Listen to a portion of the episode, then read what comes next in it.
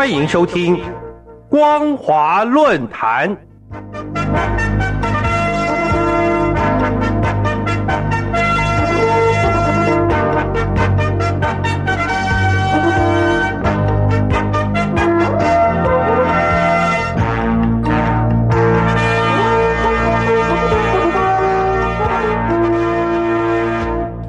听众朋友，您好，欢迎收听本节的光华论坛，我是艾格。今天要跟大家讨论的主题是中共建党百年，但夺权史迹斑斑的主题。二零二一年是中共建党百年，中共总书记习近平在新年贺词里提到，今年是中国共产党建党百年，我们秉持以人民为中心，永葆初心，牢记使命，乘风破浪，扬帆远航。一定能实现中华民族的伟大复兴。大陆民众或许想问问习近平：共产党的建党初心是什么？建党使命是什么？一百年来，中国共产党究竟带给大陆十三亿人民什么样的生活？从今以后，要许给大陆百姓什么样的未来？如果中共还是照着现在的脚步往前走，可以肯定的是，中国共产党将面临变会垮。不变会亡的历史转捩点。习近平所要考虑的，不应该是自己能不能够掌握政权，或让中国共产党牢牢统治大陆百姓，而是应该要抓住时代的际遇，彻底抛弃马列毛思想。中共宣称的建党纪念日是一九二一年七月一日，但根据中共党史记载，中共第一届党大会明明是一九二一年七月二十三日。在上海法租界召开的。由于中国共产党在当时是地下组织，会被国民政府查起，所以中国共产党召开第一次党大会时，是在国际共党代表荷兰人马林到上海要求召开的。当时参加会议的代表只有十二个人。从一九二一年七月二十三日开始，到八月三日在浙江嘉兴南湖结束。中共一大之所以会有两个会址，是因为在上海法租界开会时遭到法租界巡捕房的搜查，所以只好转移开会地点。当时政党的完成度是明显不足的，但是中共却将建党纪念日变成了七月一日。除了当时参与会议的共产党员，其他人根本就完全不在乎这场会议的重要性，相关资料也没有能够保全。等到中共全面叛乱并窃夺中华民国的政权后，才开始整理党史。建党纪念日全凭毛泽东的一句话，这一个号称全世界党员人数最多的政党，就把生日改成一九二一年七月一日。从相关史料可以发现，中国共产党是在共产国际之下成立的，建党经费来自于共产国际。一九二一年出席中共第一届党大会的代表只有十二个人，当时共有五十多位的共产党员。这样一个靠外国势力接济的非法组织出席党代表大会的目的，恐怕不会是什么福国利民的伟大抱负，更多的可能只是捞一些补助的车马费而已。当时参与这场大会的代表，没有李大钊、陈独秀这些元老。大多都是名不见经传的小人物，像是李达，当然包括了最后闯出名号并夺取中华民国政权的毛泽东。在文化大革命时，李达遭到斗争，他虽然搬出了一大党代表的名头，照样不管用。至于毛泽东，到现在在中国国民党的党史资料里面，还有他领取中国国民党两百元大洋的收据等证据，可以合理推断。这一场所谓的中共第一次党大会，出席者是以何种心态参与这场会议的？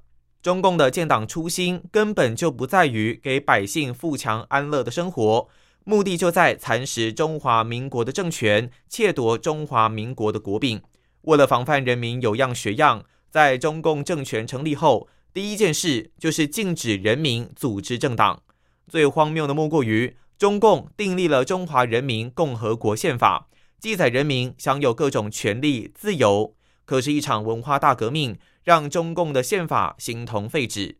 中共国家副主席刘少奇拿着《中华人民共和国宪法》，声称自己是受宪法保障的镜头。当时，全大陆人民都是现场目击者。这样的撒谎政党组成的政府，它的建党初心是什么？还需要问吗？细数中国共产党成立至今，究竟干了多少伤天害理的事？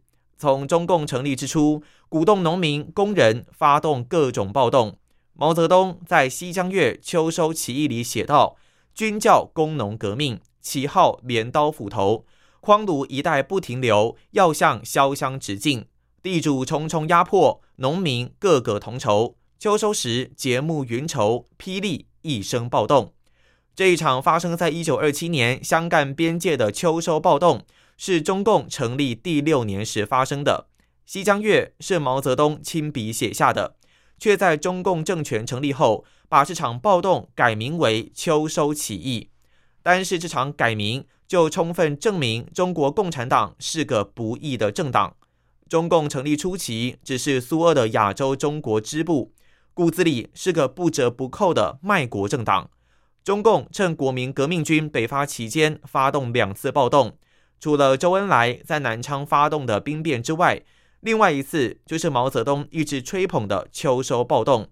这两次暴动的结果就是促使中华民国分裂。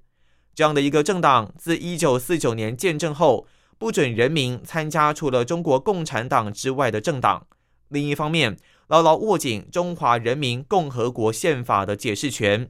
就怕大陆人民记住历史上面的中共是如何窃夺中华民国权柄的经过，有样学样的来推翻现在的中共。习近平处处以毛泽东为榜样，上台后为了仿效毛泽东对中国共产党的贡献，特地跑到浙江嘉兴南湖船上玩了一次在宣誓入党的把戏。除了作秀，就是要以这样的手法哄骗将近九千万名的中共党员。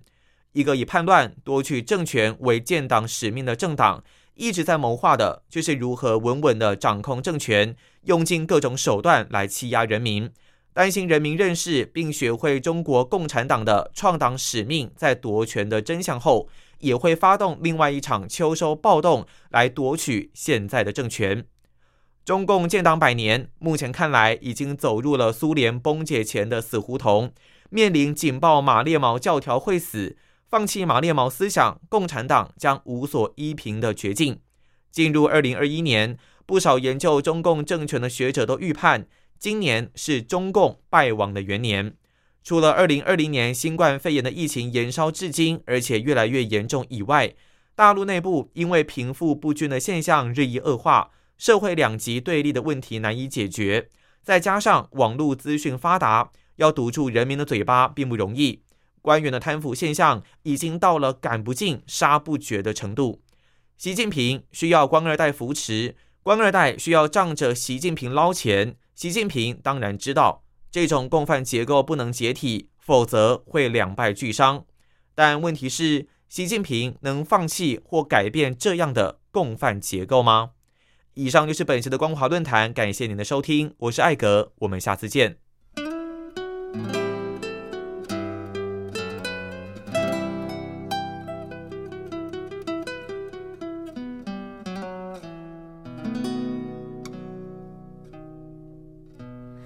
是否很惊讶，讲不出说话？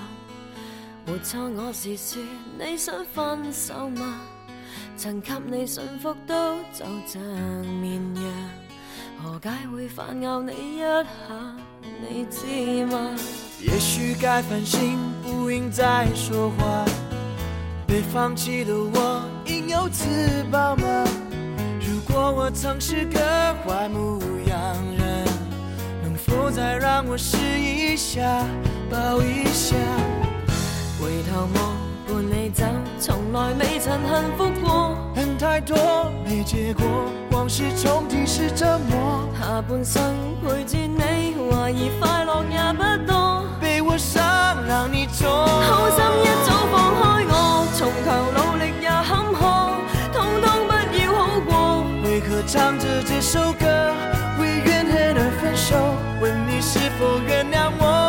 若注定有一点苦楚，不如自己亲手割破。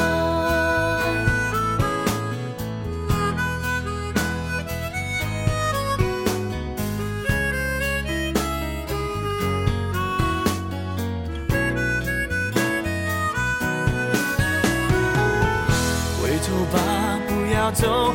不要这样离开我恨太多没结果往事重提是折磨下半生陪住你怀疑快乐也不多没有心别再拖。